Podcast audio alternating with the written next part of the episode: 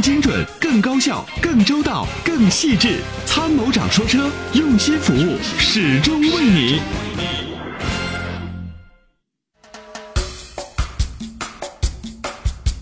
夏景悠长，莫负时光，一路欢歌，淋漓酣畅。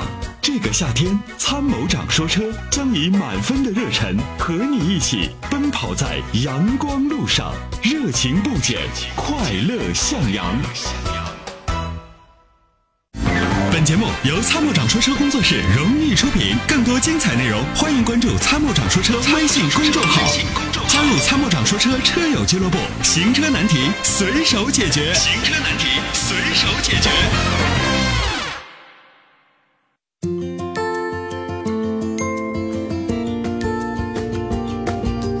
春风不燥，阳光正好，快乐出发，安心到达。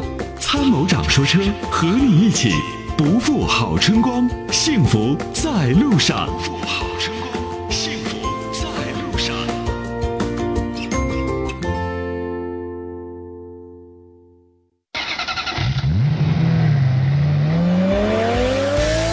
车型点评、车市动态、故障分析、维权投诉，搜索关注微信公众号“参谋长说车车友俱乐部”。参谋长说车车友俱乐部，队二十四小时为您提供买车用车优质服务，更有精彩图文推送及往期节目回放，丰富您的爱车生活。买车用车车生活，参谋长说车官方微信。参谋长说车官方微信，行车难题随手解决。行车难题随手解决。大家上午好，欢迎大家呢在十一点钟啊继续通过各大平台来关注收听参谋长说车。今天呢只有我一个人，因为石万姐呢去参加上市发布会啊。今天长乐也有很多事情啊。呃，进入到六月份呢，我发现很多车企呢密集的在搞上市发布会，呃，包括一些中期改款的车型。最近呢，比如说今天有 Polo 的这个 Plus 啊新款的上市，还有呢就是本田的这个缤智，下周呢有 XRV，还有斯巴鲁全系的试驾，包括全新的宝马的三系。那这么多的车型呢，我们的团队的小伙伴啊真的很忙碌，大家呢要奔赴各个发布会的现场，为大家发来这些车型的一线的报道。所以呢，近期呢，也请大家重点关注参谋长说车的各大平台，包括我们的微信号，还有抖音呢，以及我们的各大直播。好，今天呢，我们照例呢要服务广大朋友的各类购车问题啊，已经做好热线的反打准备。那今天呢，我和我们的赵大强同学啊，在导播间和直播间呢来服务广大的朋友。呃，那么今天呢，我们先看一下都有什么样的这个直播的一些问题哈。呃，今天呢，有很多朋友呢，其实早早的已经在参谋长说车的平台当中呢进行了留言，呃，那么他们的购车问题呢也是五花八门的，我们也是经过了很多的筛选。比如说，那么第一位呢，王先生呢，他的问题是什么呢？他要咨询的是这个猎豹的这个问题。其实猎豹这个车我们一直不推荐啊，不推荐的原因呢是非常多的。呃，一会儿呢，我们来听听他车辆都出过什么样的问题。另外呢，就是吴先生呢，他反馈的是他的昂克赛拉的刹车问题，还有呢，来自于浙江的这位朋友呢，看到凯美瑞和凯迪拉克的 ATS，他想做一个取舍。还有呢，就是薛先生呢问咨询呢奥迪 Q 五，因为最近 Q 五的价格真的越来越便宜。那包括还有合肥的这个张先生啊，他呢想咨询一些 A 级轿车的问题。啊，还有崔先生，来自于河北的。那今天呢，来自于全国各地的这些朋友的问题呢，一会儿我们一个一个来进行回答。那接下来我们看一下在平台上，感谢各位朋友。那首先呢，在一直播上啊，一直播上有很多朋友呢正在收听节目，向大家呢表示感谢。还有呢，我们看到在这个蜻蜓上，越过山丘已经打赏了，越过山丘、灰太狼和露露，谢谢大家，谢谢大家。另外呢，还有零五三六。这里面看到有很多朋友呢是第一次来到蜻蜓的直播间，比如说像金涛来到了直播间啊，谢谢大家。嗯，这里面蜻蜓说感谢越过山丘的上上签，天天签到，天天有礼，谢谢大家。还有在喜马拉雅上，我们看到喜马拉雅上呢，我们看到御林军帅已经打卡了，还有呃静水流深啊等等很多很多的朋友，再次的欢迎大家。那接下来呢，我们就来看热线上的朋友啊，第一线是否已经接好？我们请赵大强同学跟我示意一下。我们来有请热线的第一位。喂，你好。喂，你好。哎，是王先生吗？哎，对对对。呃，您反馈的是您的猎豹的这个车的问题是吗？啊，对对。啊，说说您这个车都存在哪些问题？这个车就是呃刹车刹车这方面，它的那个 ABS，嗯，呃，我从买来的我看三年三年还没到，然后第二年就开始 ABS 报警，然后接着就是呃抱死，抱死刹车放不开，刹车抱死是吗？啊对，然后重新启动它就好了，然后这次这次的话又是 ABS 报警，然后开到售后去的话，他他要换一个零部件。嗯，然后他，我问他多长时间发来，他说，他就说七天，七天以后我打电话给他，他说物流还没到，到的话他会通知我。对。然后将近等了十五天，十五天我打电话给他，他就不耐烦，不耐烦的话，他就他就说他不是物流的，到了会通知我。嗯嗯嗯嗯。他是他们就是这样的态度。嗯。然后。对，然后就是这个车的话，我现在总觉得就是他们售就售后这这这一方面特别差，我特别差。嗯嗯嗯嗯。嗯，您是在四 S 店是吗？现在这个车维修。目前来讲呢，猎豹呢，我们都知道这个这个品牌，它应该说是一个是一个是一个不太就发展不太好的一个品牌。嗯。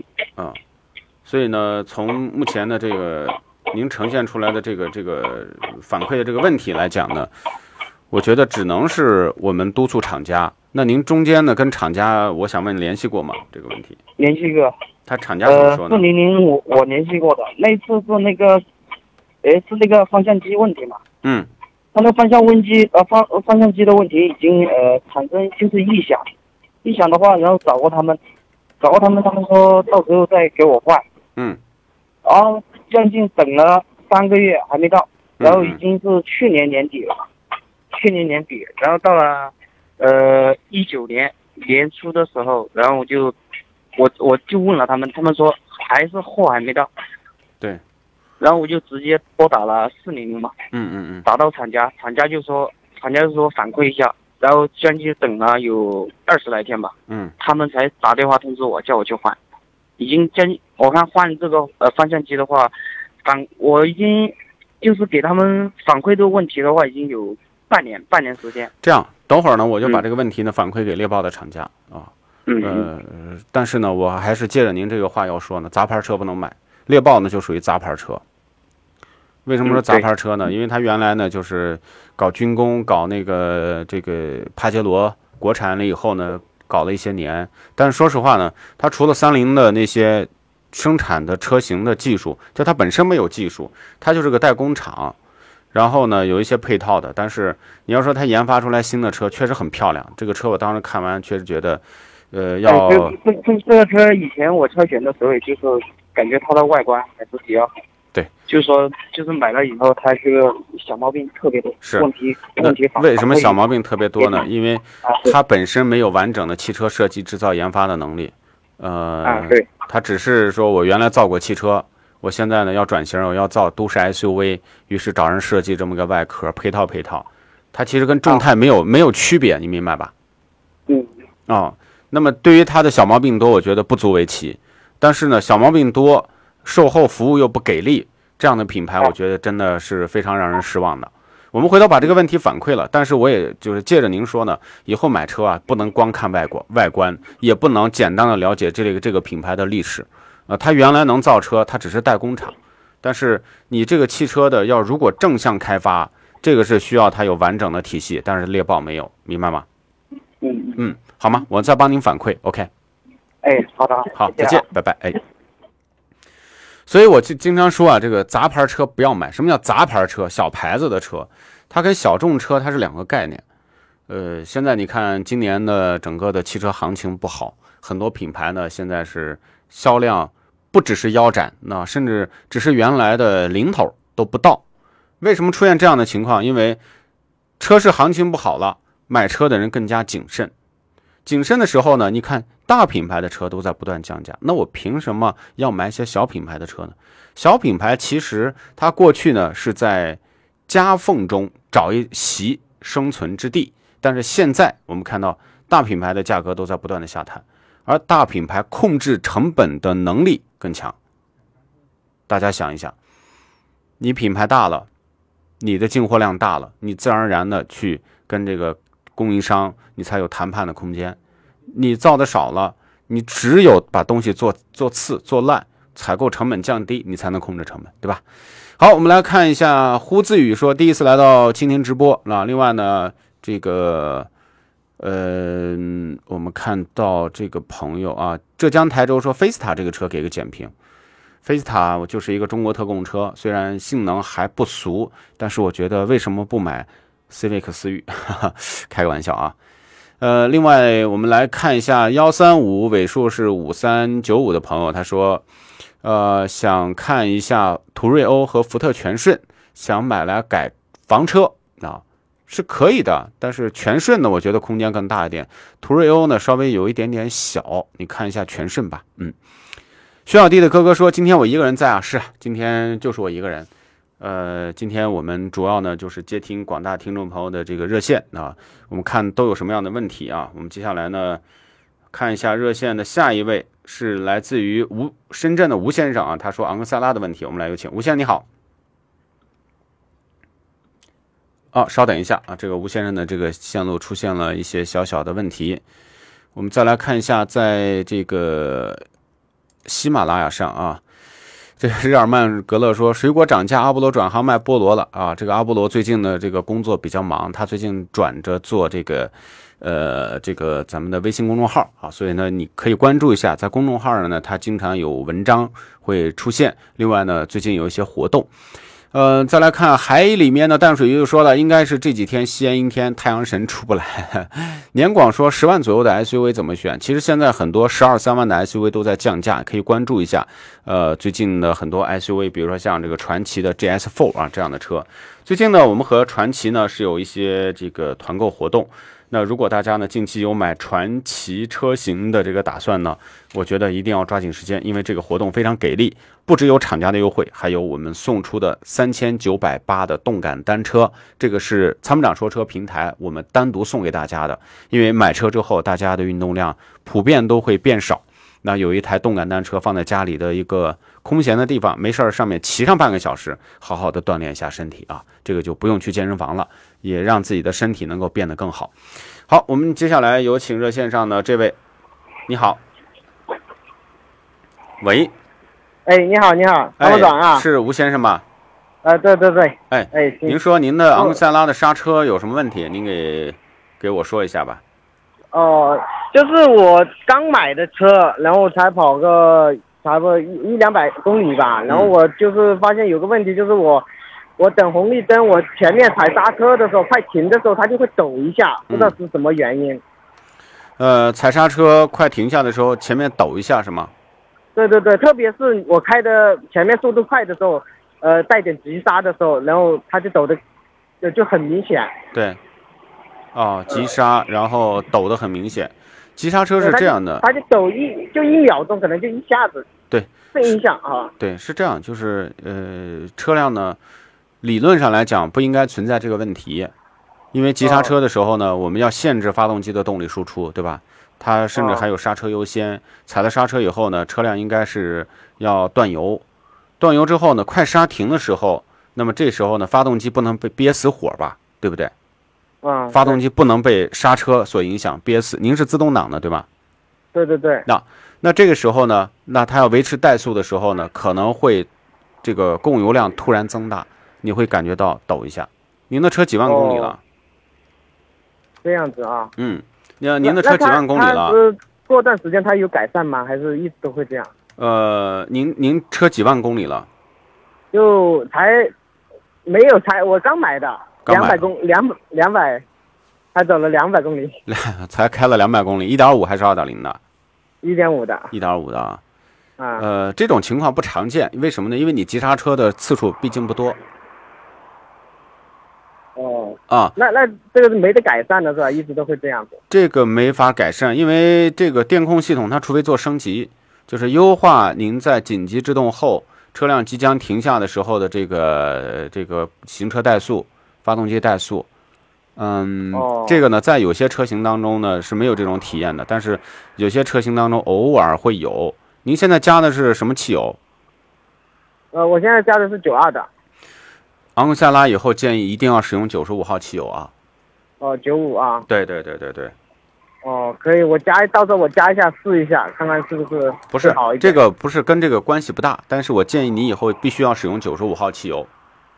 哦，九五啊，好95它马配好油是会好一点吗？对发动机？当然，当然，因为你的压缩比很高，其实超过压缩比超过九点七比一，就得要用高标号汽油了。您这个压缩比理论上在呃在这个十二，所以说你这个压缩比其实更高。他说在十三，但是，哎，其实马自达是搞了一个数学游戏啊，它跟嗯我们传统意义上的压缩比的概念是不太一样，因为它那个活塞的顶端是不太一样的。呃，但是我建议用九十五号汽油更匹配你这个车，明白吗？哦，可以啊，那到时候我我去试一下看看对。，另外一个呢，紧急制动下呢，在偶尔情况下会有这样的情况，但是开一段时间您到首保的时候，到服务站，你把这个情况反馈一下，看他有没有新的程序帮你刷新一下，好吗？哦，可以可以，行。嗯，还有问题吗？哦，暂时没有，谢谢你啊，参谋长。哎，那就这样，啊好，我听听了你好久了，节目。谢谢谢谢，觉得节目怎么样？觉得很好啊，为我们广大的车友解决了好多问题。哎呀，我经常听您节目啊，学到了好多知识的。谢谢谢谢，那祝您生活愉快，有什么问题随啊，时咨询好吗节？目越办越好。嗯，谢谢，好，拜拜，再见。好嗯，拜拜。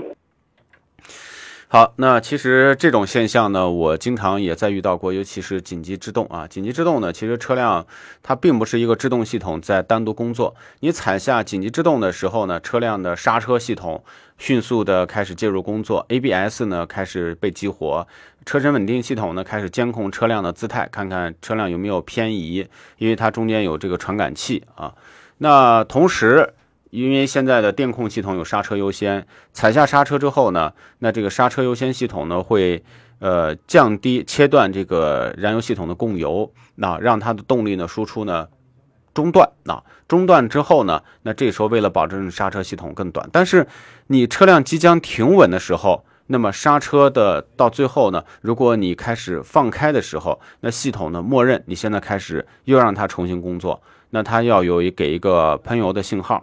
这个信号呢，如果说供油量稍微偏大一点儿，那么那种瞬间的时候呢，会导致转速增大，也就是你感觉到会抖一下啊。这种情况呢，还是电控系统它的调教的这种呃平顺性欠缺一点点。呃，在很多的高级车上，实际上这种过程你是感觉不到的。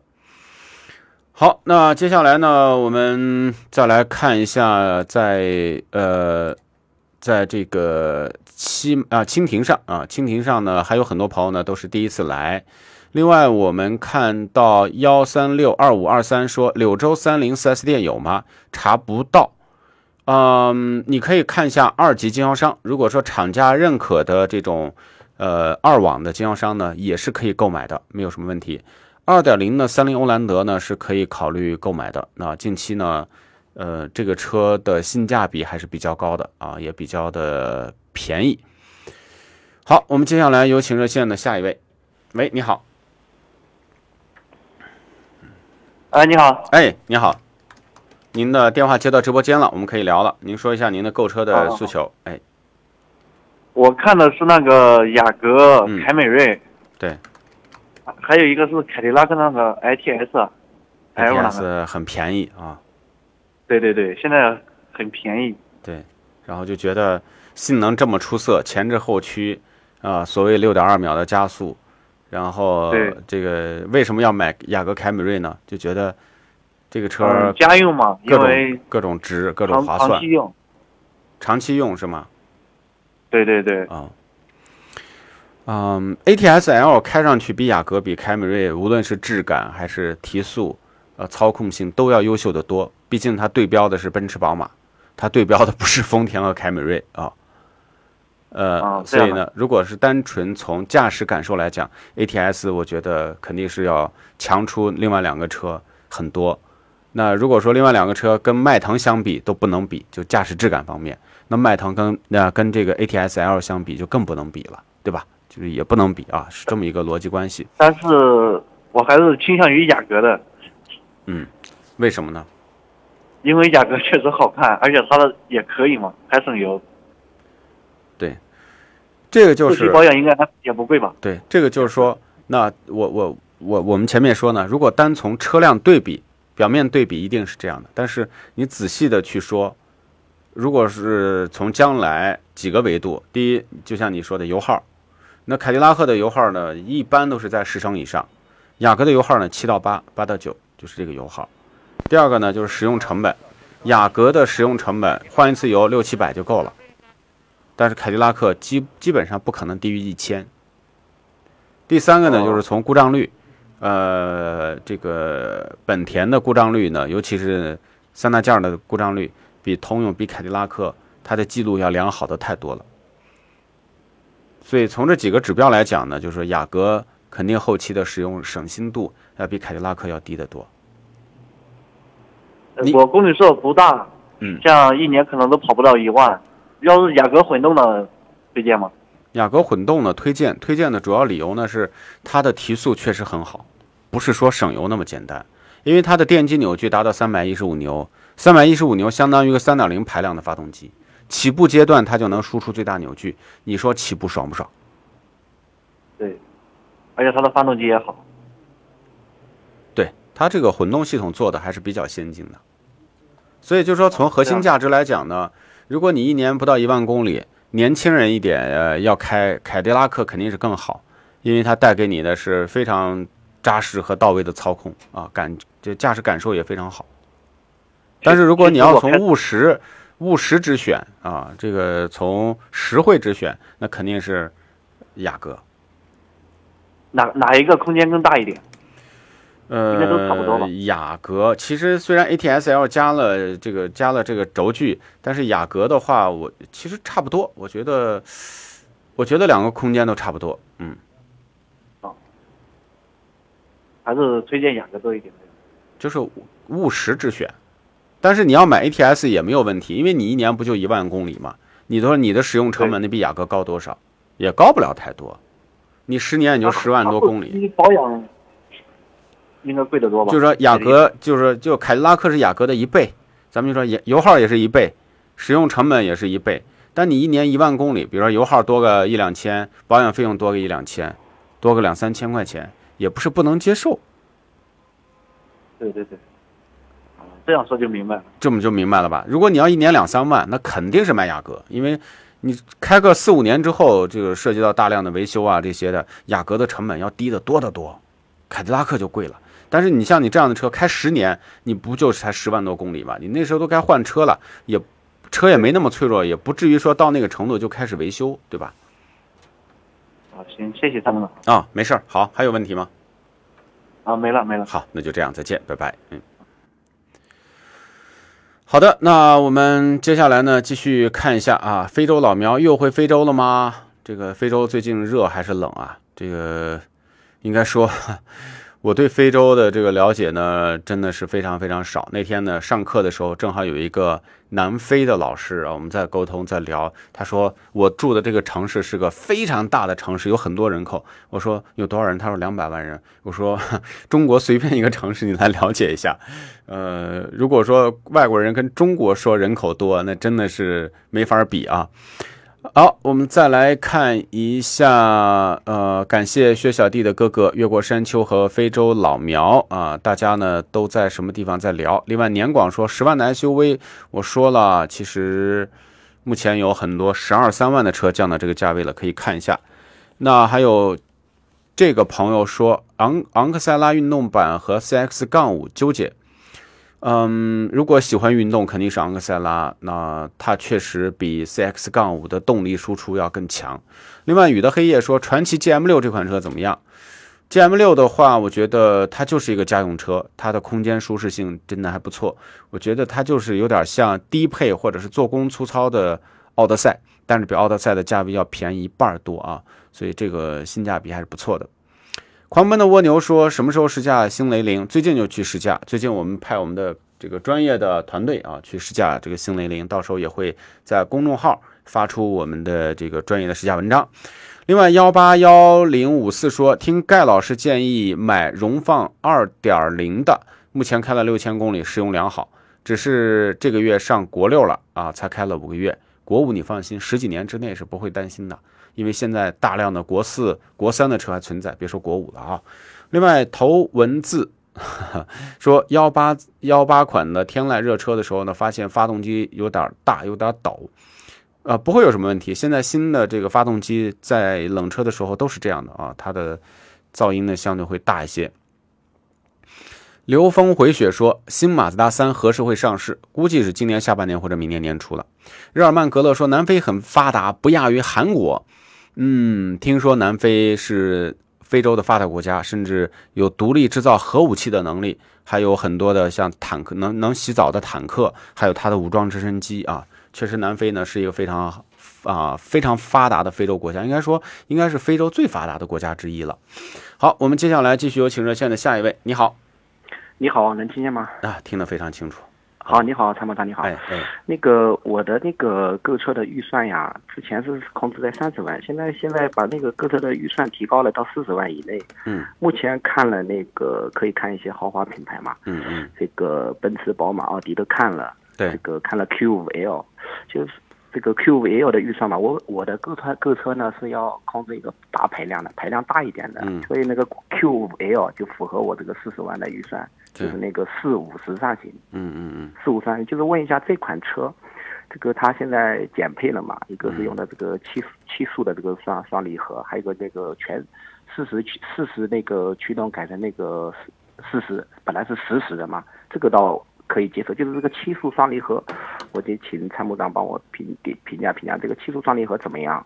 嗯啊，是否看好？不看好，不看好。开这个车的双离合低速的时候，它不是豪华车。其实双离合变速箱在国外定义为叫半自动变速箱，就是手动变速箱的自动换挡版本，它就是比 AMT 变速箱高高级一点。因为 AMT 只有一个离合器，双离合有两个离合器，它换挡的平顺度更好。但是它理论上来讲，还是一套手动变速箱。就齿轮对齿轮，那低速的时候的这个，如果说你是个脚重，天天开高速，双离合真的很爽。如果在市区走走停停，它的那种顿挫或者是加速的时候出现的那种齿轮的撞击的那种声响，它就不是豪华车。哦，反正我的用车呢，就是一年大概在两万公里，我也准备是长期用车。嗯，这个目前呢，看了那个宝马的叉三跟 GLC 嘛，呃，这两款车呢，它。那个功率都有三款功率嘛，嗯，中低中高嘛，当时看了那个中中中中中档的这个功率，它基本上这个四十万的预算都是不够的，嗯，所以就是看 Q 五 L 看的多了一点，所以我我也生活在这个三四线的小城市，平时呢这个路况也不是太拥堵，所以这个 Q 五 L。我建议啊，参谋长是不太看好，因为我以前听你的节目，你对那个 A A 四嘛，一般都不推荐的，所以我估计 Q A 您您您这边可能也不是太看好。我不看好是为了你，啊啊啊啊！为了你，虽然我跟奥迪的关系也很好，但是我是为了你，为什么呢？因为你一年两万多公里，公里数比较大。我不推荐它的两个理由，第一个，现在奥迪车的室内气味真的很大。哦哦哦。嗯，这都这个确确实实是我的感受。呃，因为我们之前做过污染测试，它底下用的那个就是沥青材料的这个阻尼板太多了，一晒这个车里面的味道真的很重。这是第一个，第二个呢就是双离合，双离合呢现在的它这个双离合，我觉得还不如前几年的湿式双离合的质量。哦，这是两个大硬伤。第三呢，超过四五万公里、五六万公里以后，烧机油现象就不是传说，就是真实的。哦，真是的对，那就是说售后的费用知道烧机油啊，就开始先慢慢烧，你察觉不到的烧，最后烧到开始你开始报警，报警之后加机油，然后慢慢加加加，到一定的时候你受不了了，就要不卖车，要不就修车。哦，是这样。对，那那参谋长，您您推荐这边四十万以内的二线豪华品牌有哪些 SUV 可以推荐的呢？呃，二线豪华品牌呢，目前来讲就是我觉得啊。稍微良心一点的，我看了一下叉 C 六零沃尔沃的，但是我不太能接受它的尾灯的造型。不要 不要，我觉得稍微良心一点的车，就是做的还算不错。我身边有人开叉 T 五多少？凯迪拉克的叉 T 五，叉 T 杠五。啊，对，就是稍微良心一点。为什么呢？因为它的材料做的还真的是不错，底盘也比较厚重，空间就舒适性哈，就嗯真的还是还是不错。就是油耗稍微大一点，车有点偏重，但是呢哦，它真的是还算是一个，就是你仔细的看完它的这个技术，看完它的细节，还算是一个良心一点的车。哦啊，那那个那个叫雷克萨斯呢？雷克萨斯的空间太小，你觉得能接受吗？空间我对空间要求，啊，那就可以。雷克萨斯也是一个 OK 的车。雷克萨斯的什么型号呢雷克萨斯，你也考虑 RX 的低配吧？？RS 低配啊，NX 太小了吧，N NS 低配？NX，NS NS 低配四十万可以可以拿下吗？NX RX 的低配它拿不下来，RX 的低配三十九万，但是你要买到的手的话就在四十多万。我说您说的 NX 是三十多万是 NX 啊，NX 嗯，我知道了，啊，知道了三十多万是完全没有问题的，但就是稍微有点偏小。然后宝马就是 X 三也是个可以选择的。宝马 X 三呢，我觉得它这一代没有加长，没有牺牲它的操控性，没有做妥协，其实我觉得还是一个挺好的事儿。那如果宝马 X 三的话，低功率的够用吧？够了，够了。也够了是吧？就是 i 二五的吧？对，宝马看了那个对 i 二八的那个那款要四十四万左右，啊四十四万44万落地。对，就是说它确实还是一个有坚持的车，有坚守的车哦哦，好啊。的好的。哦，还有一个问题啊，就哎是那个呃，奥迪经那我们这边有很多那个奥迪经销商嘛，他那个报价直接是裸车价加，只要在他这边做保险就可以了，这种呃是否靠谱啊？报价一般都不会比四 S 店便宜一到两万，嗯，我觉得里面有套路有套路是吧？嗯好的，啊。最好呢在服务站买，为什么在服务站买嗯？因为你这种三四十万的车啊，嗯如果有问题，谁销售谁负责，责任比较明晰。您去找他处哦理，随时能够处理。如果说在二级经销商那个地方呢，它本身它是批发来的车，如果一旦有问题，你找他，他又没有厂家的监管，那么等于说四 S 店有双重监管。第一呢，有厂家的监管，对吧？这是厂家对他有要求。第二个呢，就是工商啊这些有监管。其实厂家的监管有时候大于呃工商对他的监管，因为企业呢，他考虑品牌形象。你比如说奔驰这个事儿，那是如果奔驰不是在后面，利之星可能没有这么大的压力，因为对对他做的是 他得批卖人家奔驰的车，如果奔驰不给他车，你卖什么呀？你这个店不就不就倒闭了吗？是的，是的。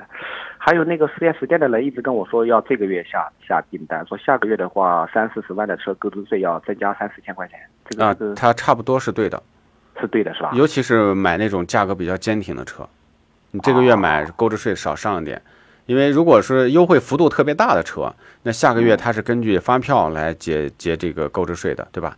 你如果这个车标价四十五万，现在优惠到三十五万，它按三十五万征税。但是现在如果你要说买四十五万的车，它现在给你按四十五万车的平均价格给你征税，这还是高一点的。对的。哦，好的，好的，好的，谢谢你，陈某达。没事儿，一定要慎重啊！就是我给您讲的，我觉得这是我们生活工作当中啊遇到的大量的案例啊。选车呢，如果说变速箱不好，这个车发动机不好，我觉得还能忍受，为什么呢？修一修，差不多还能用。变速箱是修不好的，对，三大件吧。不，变速箱是修不好，为什么呢？变速箱的结构，这不是外力说我换个零部件能解决的。哦，这跟发动机不一样，发动机呢，就是说很多设计缺陷，烧烧机油，我天天机油，大不了我就说我换再换台发动机，再开个七八万公里、八九万公里。变速箱，你说你 AT 变速箱，你说我换个双离合换不了的，你说我双离合换成个九 AT 换不了的。哦，那我就问一下，那像这个七速双离合，一般开个二十万公里有问题吗？不是二十万公里，如果说它真的开到二十万公里，我换一台变速箱就好了。哦问题是两三万的时候，或者新车，我不夸张说，前几天我拿台 A 六，我开着我低速的时候，就在我家的车库里啊，康当康当康当，然后踩油康当康当，它新车就这样，它几千公里就这样，哦那这个就麻烦了。它这个噪音会越来越大，越来越大，越来越大，越来越大，你说怎么办？好的，好的。我再问最后一个问题啊，参谋长，就是哎那个现在购车一般是在好像是七八月份是一个淡季是吧？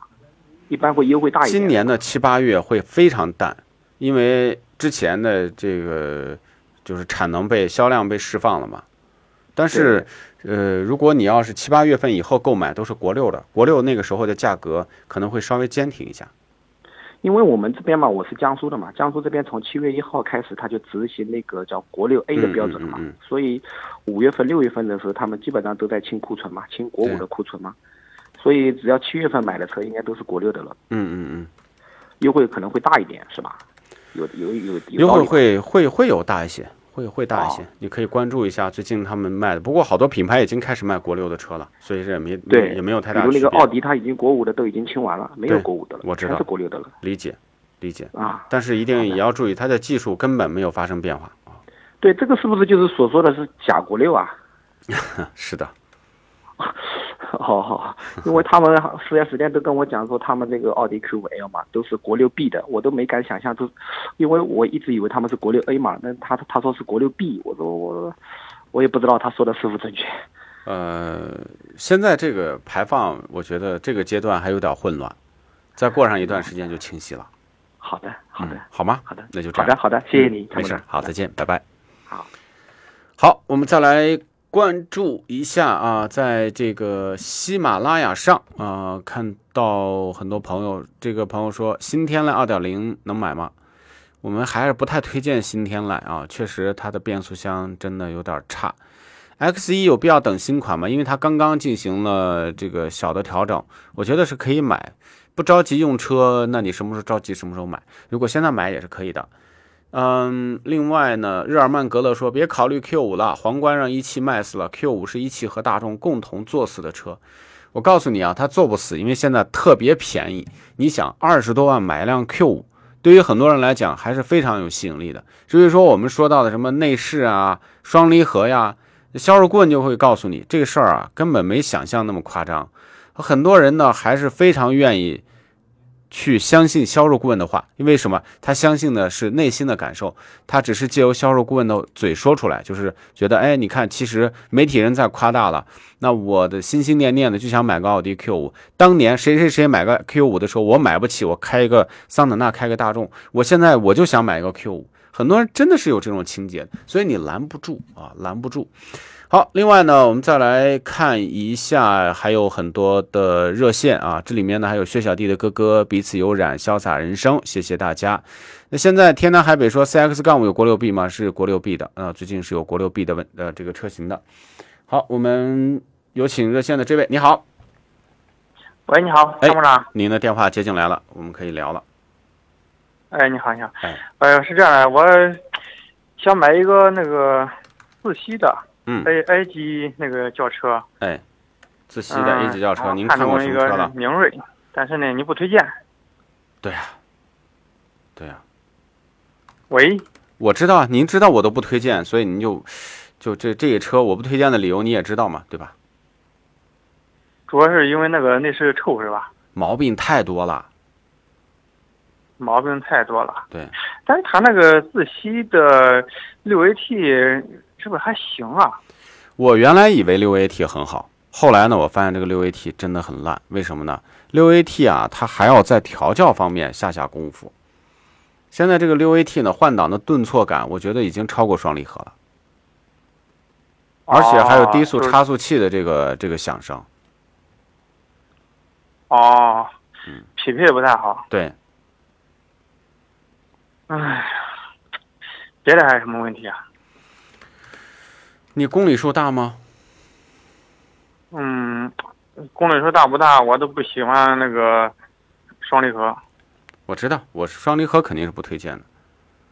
明锐呢，啊不是很大，对，不是很大。我，但是我我真的觉得，就是现在这个斯柯达已经被做的很烂了啊，它还不如大众，明白吗？最早我们特别推荐斯柯达，确实斯柯达的做工用料性价比都很高，包括老明锐，老明锐你看多连杆悬挂，确实对那个操控啊，包括那个那个做工质感呀，真的是不一样。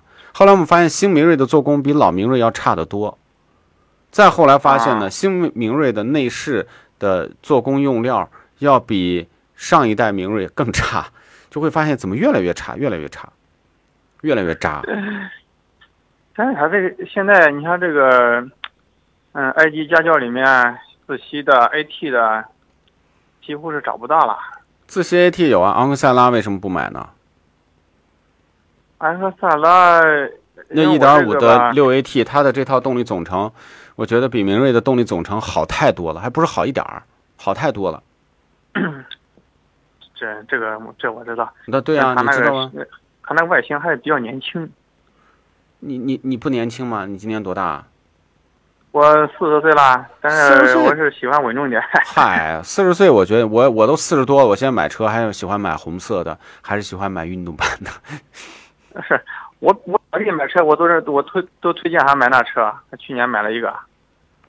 对啊，就是我觉得自然吸气呢，这个发动机呢，其实也要越越要讲它的这种这种平顺性，因为本身小排量自吸发动机动力就不够，再加上变速箱调教的不给力，那真的开上去特别难受，特别不舒服。那甚至说你买韩国车的自吸，我觉得都比呃大众车的自吸强。比如说你买你要买领动1.6的自吸，其实平顺度还是不错的，因为毕竟发动机、变速箱这些都是他们自己造的，大众是造不了 6AT 的，你知道吗？我跟你说个秘密呃，，我这它是那个 A 信的嘛，那为什么大众造不了 6AT 呢？它可以造啊。它可以不是它啊这个我们都误会大众了。其实大众是一个就是在核心技术方面目前来讲并不领先的企业。啊，那你所以我们都误会它了，明白吧？就是它进入市场早，它呢这个占据了很多的优势。现在呢，它的这个嗯这个技术，你看日系车搞混动，大众有几就几台混动，你你找找看。嗯，是它有技术吗？它就一个二幺幺发动机，一个 EA 八八八发动机，呃然后一个双离合用了多少年啊？十几年了，到现在哎，你说还有什么东西啊？那双离合是是没办法了才用的双离合。对吧？做工方面呢，它就是说做工抓住中国人的这种心心态心理，就是稳重大气，内部空间也比较大。它调教的确实也不错，但是呢，现在发现它的这个内饰啊、做工用料就是是越来越渣。嗯，但是我就感觉它那个高速行驶比较稳，因为我开长途啊什么的，可以还比较多一些。跑长途多，你你可以考虑涡轮增压的呀。现在涡轮增压的发动机的技术越来越越多，也稳定性也也也会也会更好一点。嗯，涡轮增压的，呃，那个轩逸，轩逸也不考虑啊，轩逸还是个拉皮车，太渣了，轩逸对太渣了太渣了，还不如大众啊！。手动也手动也手动也不行啊生锈嘛，最近不是说那个生锈的问题啊这些的。啊！对，我觉得对你跑高速多，其实你的预算能到多少啊？嗯，十一万吧，落地。落地十一万，那就没有太多的选择了。你手动挡没有你要买没有可选了吧你你买 你你买的手动挡是吗？手动挡，手我说您要买手动挡的是吗？还是自动挡？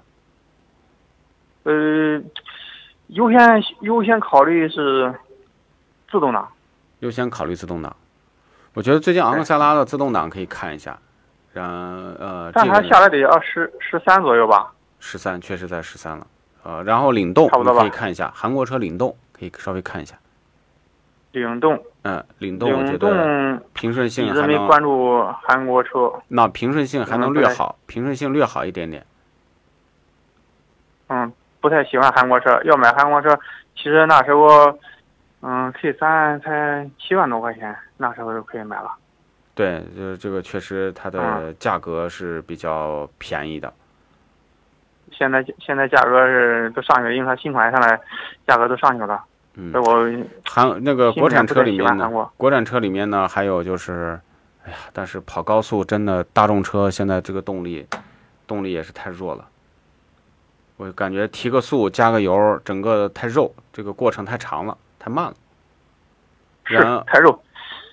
对呃，我开过一点五的朗逸，是试驾过几次，是，是感觉加油不走啊。对啊，还他那个配件还是他告诉你得缓一脚再再加，弄得我都不会开了。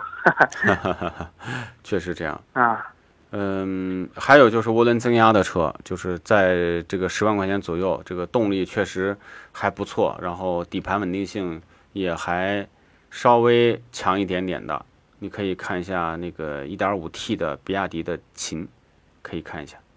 动力比亚迪对对，动力还真的，因为它这个它这套动力总成已经调了很多年了。说手动挡的，因为你嗯跑高速多，它确实还还稍微的好一点点。手动挡的嗯，啊、代替的不考虑，不考虑，那就国产车还嗯还是不想考虑。还是不想考虑。对，因为国产车，我做我们做这个行业跟汽车主机厂、配套厂有很大关系，就是嗯很多都是直接对口的，哦做，汽车检测的。你看各个主机厂基本上也是打交道。对，国内汽车还是吉利发展比较好一些，嗯，吉利跟你们有合作吗？有合作呀。有合作啊？你们是给他们配套什么嗯，的？嗯对，他在杭州湾做的那个新的呃国家级研发基地，嗯其中就我们的检测设备，哦，他好多都是国外知名品牌的设备。对，嗯嗯，只要国内做汽车的，就是技术人才、高端技术人才，他是基本上都让他给挖走了，嗯嗯下了嗯，很大的本。是这个我知道。他杭州湾那个我前几天刚去的。嗯，所以这个吉利发展还是挺不错的。那你考虑也可以考虑吉利的车吗？吉利，我也不想考虑，因为它因为发展太快了，也就像你说的，就是有些东西还得经，过一个时间的验证。是是是，嗯，因为咱也是小老百姓，也不想当小白鼠。对，没错。呃，啊其他的呢，那你可能空间有点偏小一点，但是但是技术性能稳定度还可以，比如说威驰，啊，那在你这个十万块钱落地绝对是够用的，也带车身稳定系统，也是丰威驰田的车它是小级别小一点呀。但是它实际空间是差不多的，因为它轴距和空间的这种这种这种设计优化嗯还是不错的。看还是小。你看，你像那个朗逸，它宝来都不考虑啊，也没法考虑。没法一汽的车，我建议就别看了。上汽呢，就是朗逸、上上汽大众还凑合，还可以。啊，但是真的，你试一下那个变速箱，你就知道我所说的那种酸爽的状态了。啊，我我知道，那是那那个手动的，但手动的它那个离合器又太重了，那没办法，除非提提高一点点，太重，有有没有办法给整一下？没有办法，因为它都是电子油门儿。哦，没有办法那这个是电子油门儿，你你怎么调啊？这没法动的。啊。你就可以多练一下这个右脚的功夫啊。好吗？哎那你再纠结一下，反正你也是业内人士，你再了解一下。但是我建议呢，就说还是你说自吸确实很好，但是自吸呢也是，呃，目前来讲比较少了，而且很多你像大众那个发动机真的是很一般，呃，你开一下就知道，或者说你选一个动力好的手动挡，比如说。呃，零度啊，或者是速腾啊这类的 1.4T 的手动挡，那动力提速确实也还是不错的，但是预算又高了。它它两样能占验也行，就发动机烧点机油，呃变速箱，嗯，好点也行，也能忍受，对吧？对，是的，也可以这么说。那你看一下，比如说，啊呃，零度现在的价格可能就十万块钱到不了吧？零度，，1.4T，要真是十万块钱，真可以考虑。你可以关注一下手动挡，也可以关注。其实它跟奥迪 A 三很多东西是一样的。啊，嗯，零度那车还挺不错的。对，你可以看一下，好吗？对，那个明明锐现在内饰现在是不是就不臭了呀？臭不臭？我觉得短期我们还目前没有太多的关注，但是它这个供应商呢，之前爆出来有问题，但是为什么后面还用这个供应商，我就不得而知了。我也不知道这里面有没有猫腻，不知道你们供设备的时候有没有回扣。哎，大众猫腻太深，大众我们都很难进得去的，那对啊，所以你你就明白了嘛，套路太深是不是？啊。嗯，哎呀，那行吧，那我就再纠结纠结吧。行，那就这样，谢谢你啊没事儿，好，拜拜，嗯，再见。好好，再见啊。大家都在里面聊啊，说老款明锐确实不错，空调好，省油，皮实，尤其是后备箱空间特别棒，这些都是优势嘛。但是新款的确实真的，我觉得，我我我我作为一个开过六七辆大众车的车主来讲，是越来越不喜欢大众。原来我喜欢大众呢是扎实，真的是你对比一下日系车，你就会觉得日系车轻飘飘的，但是大众呢高速的稳定性，它带给你一种驾驶质感。最早从老宝来，啊，从最早的这个桑塔纳，包括时代超人、桑塔纳两千，到最后的普桑，就是它最早的普桑，到最后我开过普桑、捷达、呃迈腾、老款迈腾、新款迈腾，然后还有这个新款的速腾，整个开完以后，觉得是明显感觉到一代不如一代。呃，质量呢是越来越差，这是特别明显的感觉，以至于我后面呢，我就觉得我实在是忍受不了，我再不想开这个车了。真的是我是我的一个一个一个经历，我也不想过多的去影响到大家。但是，呃，实际上来讲呢，我开过这么多车，我发现大众车的毛病真的是相对比较多的啊，尤其是到六七万公里之后，它会出现在，因为我的很多汽车知识来源于我真实的修车经历。啊，这个修车经历，比如说大众车常见的烧机油、漏机油，这是经历的；还有就是水泵漏水呀，啊，包括像它的这个水循环系统也老爱出问题，电子油泵啊等等这些部位。嗯，好，我们接下来有请热线上今天的最后一线。你好，哎，你好，是我吗？哎，是的，你好。哎，你好，参谋长啊。呃，我我我大概留了之前那信息，我看到了，看到了。哎，我看到了。呃，就是嗯，最近看的车也有点多，然后就有点更纠结了。对。呃，其实，呃，最开始就是想买一个呃空间比较大的 SUV，然后合资品牌吧，还是，然后就是因为我公里数也比较少，一年可能七八千。嗯嗯。OK。差不多就这样，然后后来结果看来看去吧。嗯，很多都自己就给就给 pass 了，可能也听您节目比较多，把大众给 pass 了，把这个把这个豪华品牌，比如说叉一什么的，呃，CDX 什么的，自己也给 pass 了，后期维保费用太高嘛。嗯，然后后来公里数不大，未报费用不用太担心吧？呃，就公里数小还还好是吧？对啊，还好一一年保养一次就收一千多，我觉得一年一千多也不是一个接受不了的。呃，我是说维修，因为因为是这样，我是想开的时间比较长，因为我上一辆车开了十年将近。哦，那这个问题不大，就是你一年七八千，一年七八万，呃，十年七八万，十年就按十万公里来算，一辆车现在十万公里之内，基本上它的稳定性，多数车辆啊都是可以的，没有那么没有那么的脆弱，说感觉老大众双离合呢？双离合是个特例，为什么？双离合呢？有些双离合刚开始就有问题。现在那个湿式的也不行是吗？也不行，我原来还推荐湿式的，我现在不敢推荐湿式，因为最近湿式的投诉有点偏多了。哦，这样。对。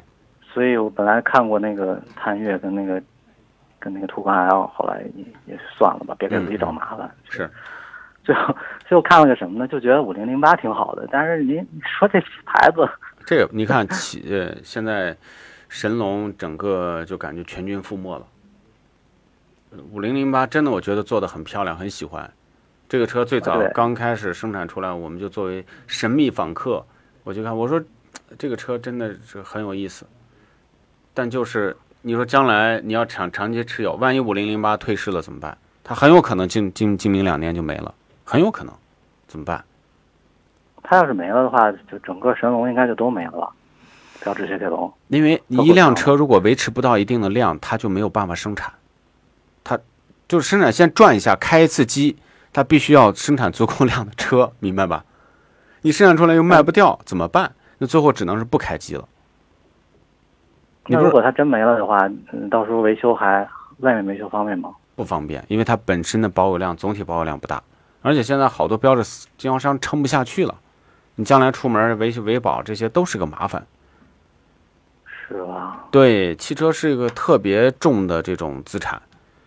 就是它要体现在方方面面的配套，是吧？哎，这个现在优惠确实挺大的，这个这个五零零八这车可能能优惠到五六万了。是啊，这是清库啊，它不它不优惠这这个车就国五的嘛，经销商国六的还不卖，现在对啊，拿到手里你又没有那么多的这个没有没有那么没有那么多的资金去去去压库啊。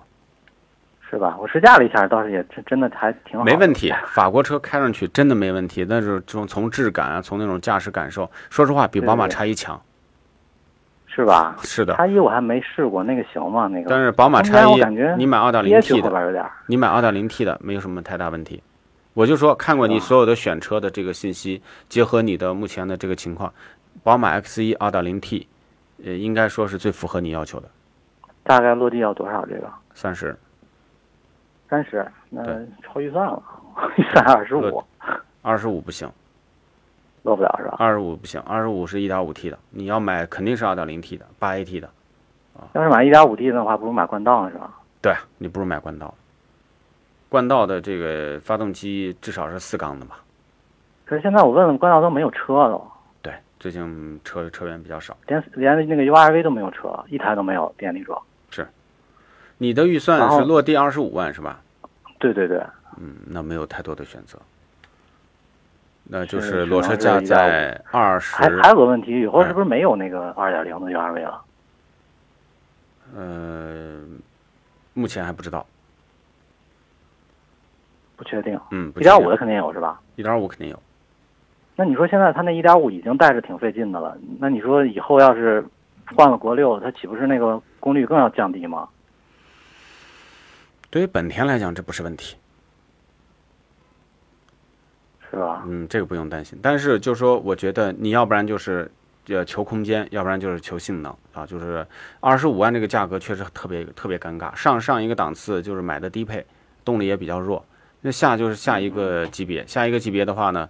那你就买一些基础性能还不错的车，呃，比如说举个例子啊，CX 杠五的二点五，六 AT。GX 杠 C 就是马自达的 CX 杠五。哦哦，CX 杠五啊，六 AT。对，六 AT，二点五的六 AT，那这个动力也有，呃，变速箱的技术也稳定。但是这空间是不是太小点了？这个就就取决于你说咱们又要大还要动力强，那预算又有限，那怎么办？你说你哪哪个最最重要？你说空间最重要，啥也不说了，买冠道冠道一点五 T URV 那没问题，空间在三十万以内最大的五座车了，就是它了。哦，对吧？那个那个荣放还那个空间怎么样？新的荣放新的应该是要大一点，我们见了，但是要等明年了。哦。它那个后排那个腿部空间还可以是吧？还可以，还可以。我没见过试车，还可以，可以啊。嗯，比汉兰达肯定比不了是吧？不是同一平台是吧？不是，比不不不是，它新的平台。哦，行行，那我大概了解了。我也知道我这个需求其实挺尴尬的，最后实在是选不出来了。要不然就是说，哎，那您再提高几万，那可能那时候可选的宝马 X1 啊、冠道2.0啊什么的等等就多了。甚至汉兰达，对吧？哦，冠道二点零，还还还得等国六出来以后，现在没有车了，有可能他们说会改成混动还是什么动？我天呐，那不一定能满足国六的那个二点零。二点零的混动肯定是国六的，没问题。啊，对对，我我就是说可能会改成混动的以后。对对对。嗯，行行，好吗？基本上我就了解了，就这样。嗯，好的，谢谢你，谢谢。没事，好，再见，拜拜，哎。好啊，今天的热线环节到此结束。最后呢，我们来看一下西安群的露露说，评价一下啊，拉达。其实这种车呢很粗糙，它的配件呢其实也很便宜。嗯，我觉得后期维保费用呢，我觉得应该是比较容易控制，因为本身这种配件很便宜，很便宜。在国外，这种车就是一个感觉像农用车一样的。嗯，如果你公里数不大，应该它也不是一个特别爱坏的车，呃，小毛病是有。另外呢，天南海北说，标致现在有几千的销量，雷诺才几百台，雷诺会不会退市？雷诺也悬，但是雷诺呢，因为它跟尼桑它走的比较近啊，所以呢，很多技术它是分摊的，所以它的成本呢要比标致要低。标致呢，它现在跟雪铁龙呢很多技术是类似的，但是它们两个相加的量还是比较小。标志，我觉得真的很可惜啊，很可惜。徐小弟的哥哥说，一切神车不好做都从神坛跌落啊，确实是这样的。呃，网冲达人说，干式双离合车主表示开了三年没啥问题啊，十几万的车哪个是完美的？确实这样，我们只能把这种风险等级提升，并不是说所有的双离合都感受到问题，但是我们收到的样本确实太多了，有点感觉不太敢推荐。另外，CT 六我觉得还行啊，CT 六嗯还不错，但是这种小众车型呢，确实没几辆，买车的时候一定是要特别注意。另外呢，呃，魏永强就说了，昨天收到三盒轻松跑那个送的金镶玉吊坠是另外发货吗？应该是另外发货，这个您不用着急啊，很快呢就会 OK 的。嗯，呃，好，那我们感啊，我们今天的节目就是这样了，非常感谢各位朋友的收听和留守。呃，最后呢，特别感谢大家的打赏，薛小弟的哥哥彼此有染和潇洒人生，感谢三位。另外呢，特别感谢越过山丘、非洲老苗、灰太狼、露露、势必想太多、白月光等等啊，我们这些朋友的打赏，非常的感谢。最后呢，再向来自于一直播上的各位朋友呢，再次的问一声好。我们再来看一下一直播的后台啊，在一直播上的后台上有。呃，怎样的问题？我们再来看一下。嗯，好啊，那今天的问题就是这样了。非常感谢大家的收听和留守。那中午了，大家好好吃一个午餐。下午的五点到六点，西安交通广播一零四三的节目，我们不见不散。再见。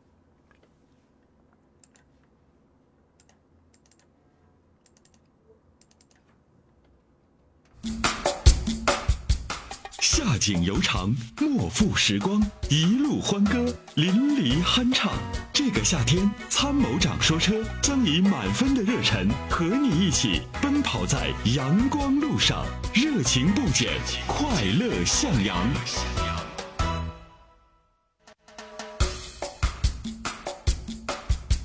夏景悠长，莫负时光，一路欢歌，淋漓酣畅。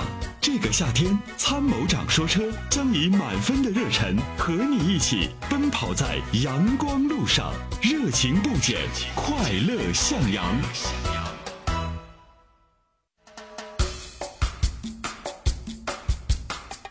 景悠长，莫负时光，一路欢歌，淋漓酣畅。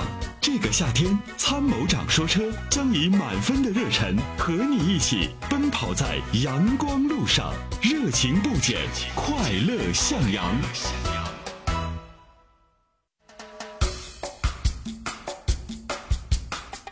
景悠长，莫负时光，一路欢歌，淋漓酣畅。